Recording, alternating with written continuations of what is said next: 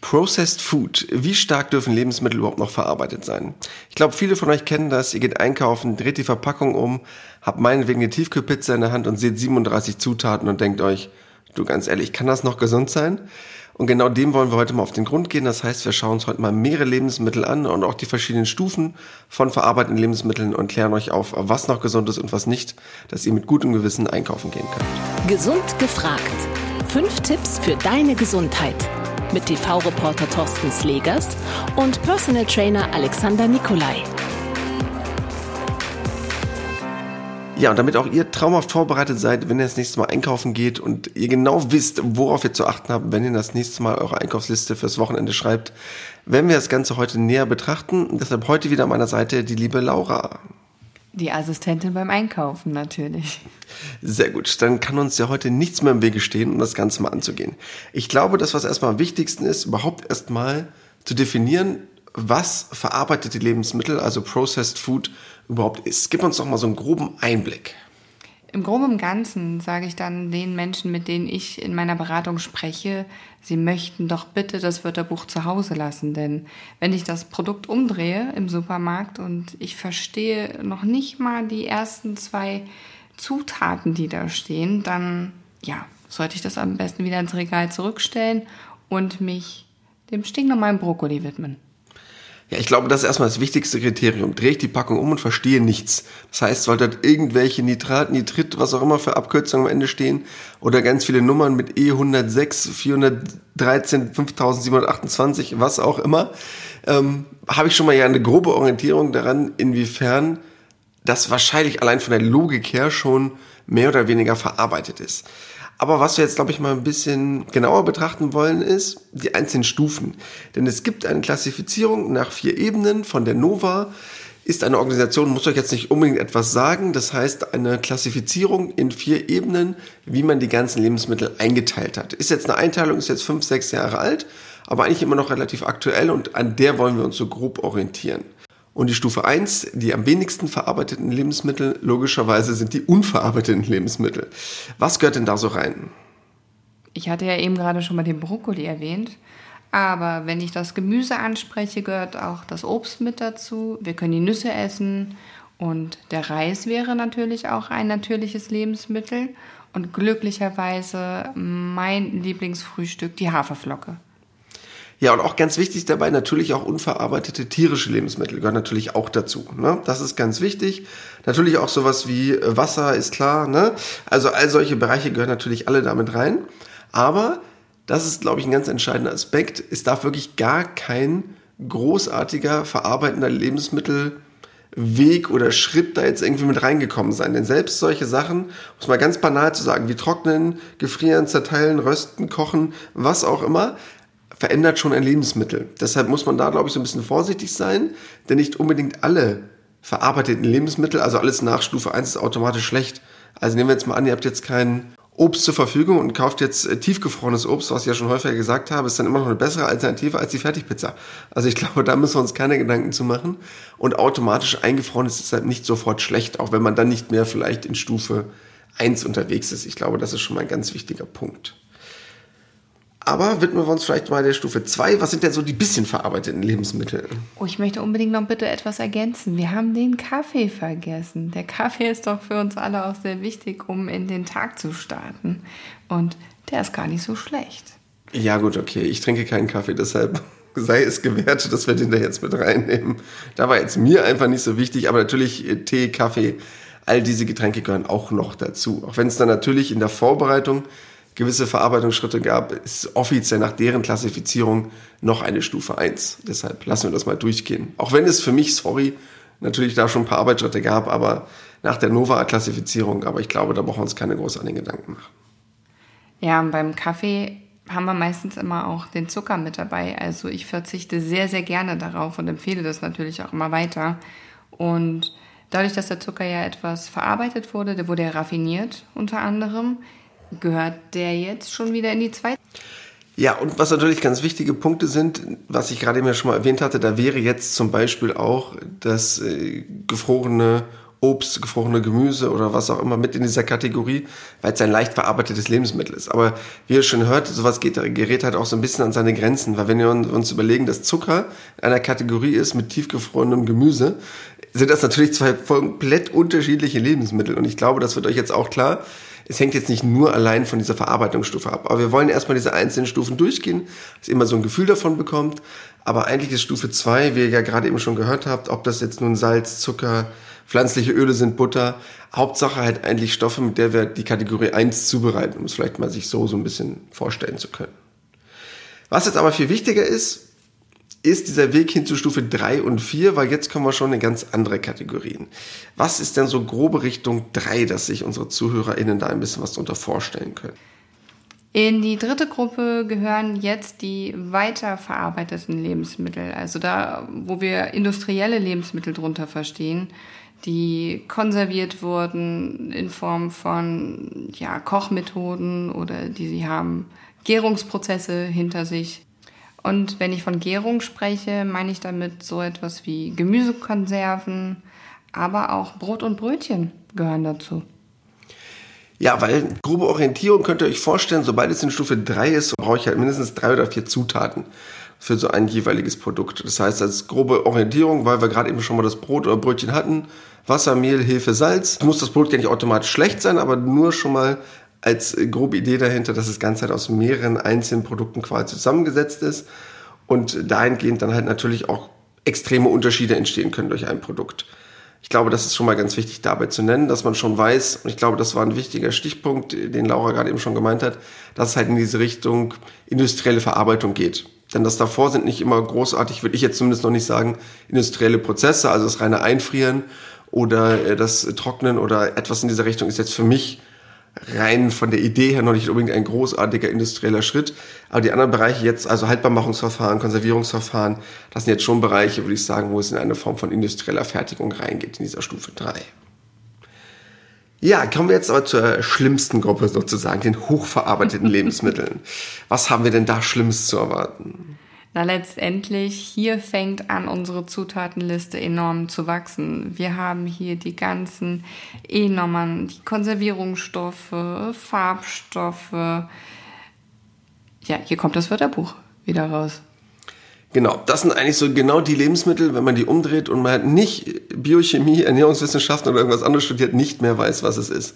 Und das ist eigentlich auch das einfachste Kriterium. Drehst du es um und weißt nicht, was es ist, ist es Stufe 4. Ganz einfach. Ich habe es jetzt einfach mal so definiert, um da mal eine grobe Idee zu haben. Nein, um den Spaß noch mal zur Seite zu schieben, äh, wirklich ein ernstes Thema, weil das sind dann die Bereiche, wenn diese ganzen E-Nummern dazukommen, ja, sind wir in einem Bereich, wo es nicht nur eventuell weniger gesund ist, sondern wo es auch schon ins Gegenteil umschlagen kann. Das heißt auch schon ungesund werden kann durch einzelne Aspekte. Meinst du dann damit zum Beispiel die rote Farbe in der Salami?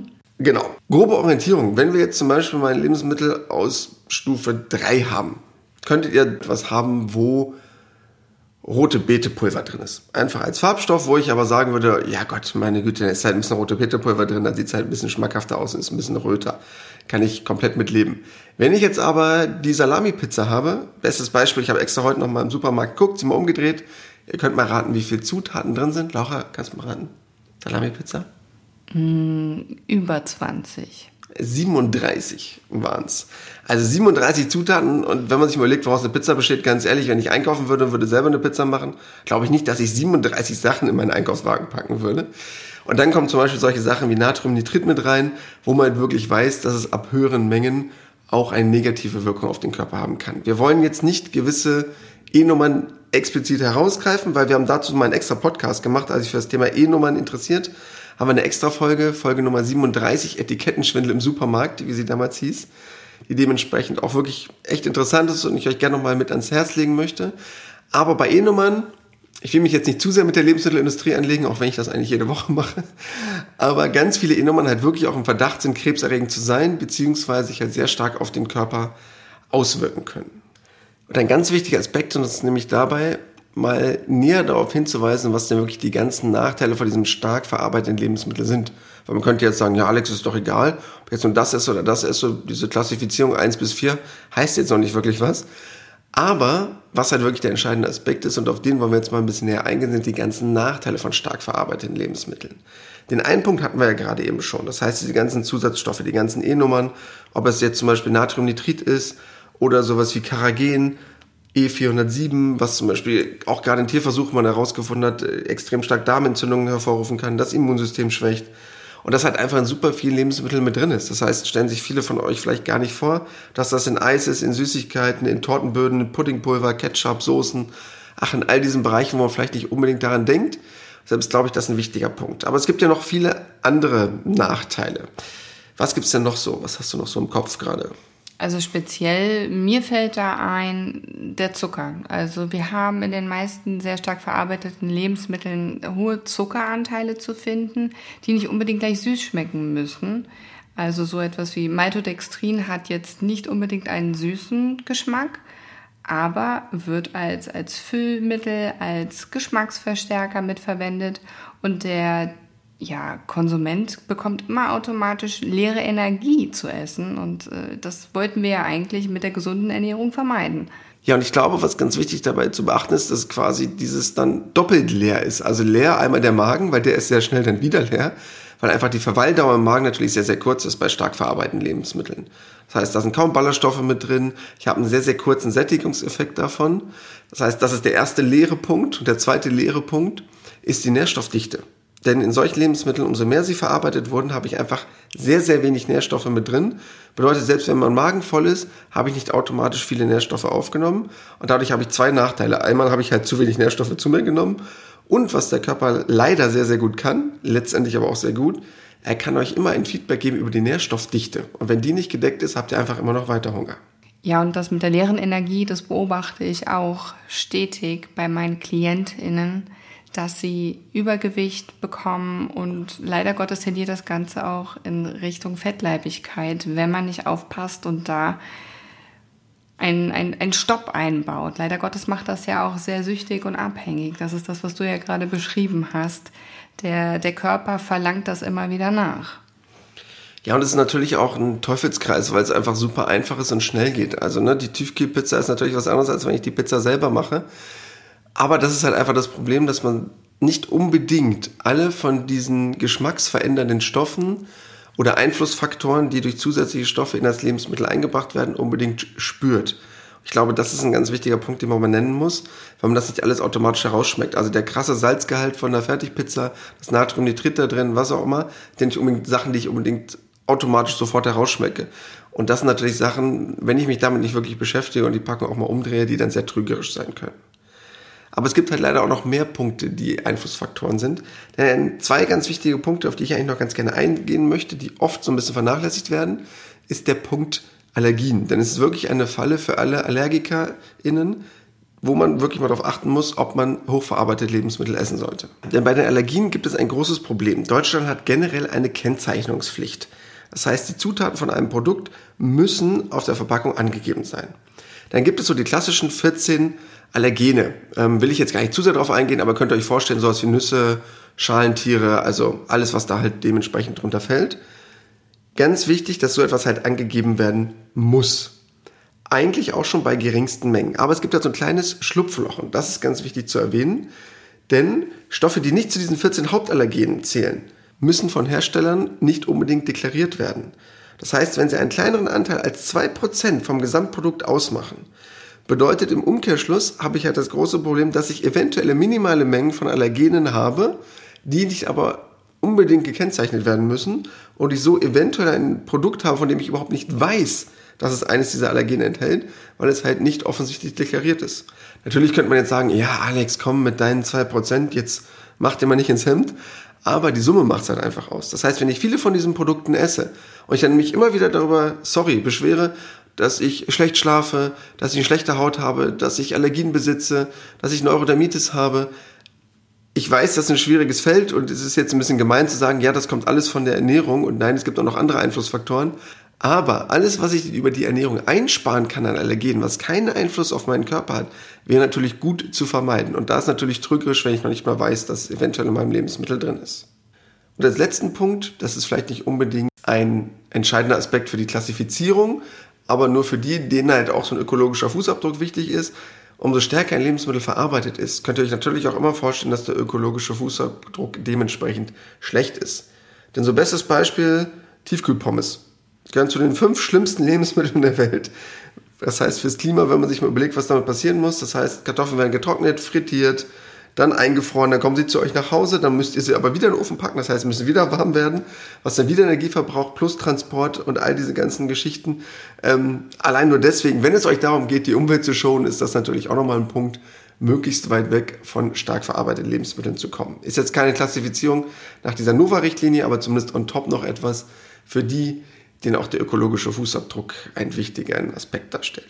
So, und was wir uns jetzt überlegt haben, ist die Kühlschrank-Challenge. Erstmal ein schwieriges Wort, aber wir fanden es trotzdem cool.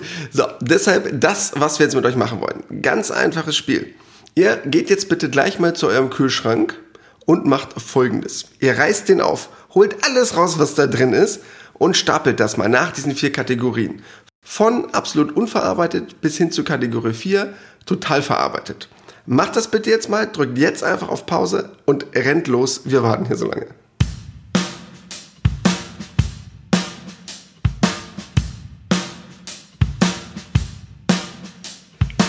So, ich hoffe, ihr habt nicht allzu lange gebraucht dafür und äh, ihr habt wirklich auf Pause gedrückt, das Ganze jetzt mal gemacht. Oder ihr hattet vielleicht auch keine Zeit und einfach in eins durchgehört, weil ihr jetzt gerade im Auto saßt oder etwas anderes zu tun hattet und gerade nicht in der Nähe eures Kühlschranks wart. Aber Jetzt ist ganz spannend, wie ist denn euer Ergebnis? Und das sollte folgendermaßen sein. Euer Ergebnis sollte nämlich so aussehen, dass ihr von der Stufe 1 mindestens 50 Prozent wiedergefunden habt in eurem Kühlschrank. Ja, ganz wichtiger Punkt. Wenn nicht, schämt euch. Schämt euch in Grund und Boden. Das heißt, mindestens 50 Prozent eurer Lebensmittel sollten wirklich Obst, Gemüse und Co. sein. Also all die Sachen, die wir wirklich eigentlich am meisten brauchen. Und nur der Rest darf aus den Stufen 2, 3 und 4 sein.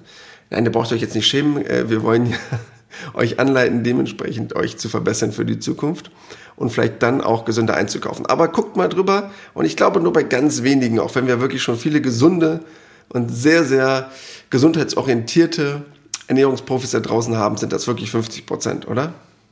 Ich gehe mal ganz stark davon aus, denn wir haben ja jetzt die Küchenschränke noch nicht mit einbezogen. Da stehen doch noch die Haferflocken und der Reis auch mit drin. Genau, wenn, dann müsst ihr auch wirklich die komplette Küche auseinandernehmen und dann auch alles bis ins kleinste Detail analysieren. Aber ich glaube, das ist eine gute Idee und wenn ihr euch vielleicht die nächste Einkaufsliste schreibt, wäre das ja mal eine Idee, vielleicht mal darauf zu achten, oder? Ja, ganz genau. Nehmt euch jetzt bitte einen Zettel und einen Stift oder nehmt die Notizfunktion in eurem Handy gleich in Angriff und plant euren Einkauf. Wenn ihr nämlich eure Lebensmittel aufschreibt, schreibt einfach mal dahinter so eine grobe Zahl, was das wohl ist. Eine 1, eine 2, eine 3, eine 4. Grobe Orientierung. Ist gar kein Problem, wenn ihr jetzt mit eine 2 als eine 3 einschätzt. So genau wollen wir jetzt gar nicht sein. Aber ganz einfach am Ende mal zusammenzählen und mal gucken, wie hoch da so die Zahlen sind. Ganz grobe Idee, die Hälfte davon muss halt eine 1 dahinter stehen. Und deshalb als kleine Idee, was ihr nämlich da mal machen könnt, einfach den Hashtag gesund gefragt nehmen, macht ruhig mal ein Foto davon, von dem, was ihr jetzt in eurem Kühlschrank gefunden habt oder von eurer neuen Einkaufsliste, packt den Hashtag gesund gefragt drunter oder verlinkt uns gerne bei Instagram und dann schauen wir uns das total gerne mal an, was das so bei euch für Ergebnisse sind. Wir sind gespannt. Und jetzt kommen wir schon zu unseren fünf Tipps, damit ihr auch genau wisst, worauf ihr beim nächsten Einkauf achten solltet. Gesund gefragt. Fünf Tipps für deine Gesundheit. Der erste Tipp lautet, kauft Lebensmittel, die gar keine Zutatenliste besitzen. Also ein Brokkoli, ein Ei, einen Apfel oder jetzt die Erdbeere. Absolut richtig. Egal was, ganz banal gesagt, wenn es nicht eingepackt ist, könnt ihr euch auch merken, kann auch keine Zutatenliste draufstehen. Also alles, was unverpackt ist, das Obst, das Gemüse, egal was in dieser Richtung ist, hat keine Zutatenliste, ist unverpackt, muss automatisch Kategorie 1 sein, um es mal ganz einfach zu machen. Dann wisst ihr sofort, dass ihr was Richtiges im Einkaufswagen liegen habt. Und dazu eigentlich auch gleich wichtig, Punkt Nummer 2. Denn Wörter anstatt Zahlen. Ganz billiges Kriterium, aber nur der Hersteller, der etwas zu verbergen hat, um es vielleicht mal böse auszudrücken, versteckt sich hinter irgendwelchen Nummern. Weil ganz ehrlich, zum Beispiel solche Sachen wie, was ich vorhin meinte, rote Beetepulver oder so ein bisschen Ascorbinsäure, damit kann ich relativ entspannt leben in Lebensmitteln. Aber wenn einer natürlich irgendwas Schlimmes zu verstecken hat, wie einige bekannte Cola-Getränke vielleicht, um die mal zu erwähnen, ohne jetzt Hersteller nennen zu wollen. Ich glaube, ihr könnt euch vorstellen, wen ich gerade meine. Da sind wir natürlich im wahrsten Sinne des Wortes im roten Bereich und da sollte man vielleicht mal mehr drauf achten. Punkt Nummer drei, was uns nämlich noch ein ganz wichtiger Punkt ist, diese leeren Kalorien. Denn leere Kalorien bedeuten halt einfach, dass ich A, kein langes Sättigungsgefühl habe und B, eine sehr hohe Kalorienaufnahme.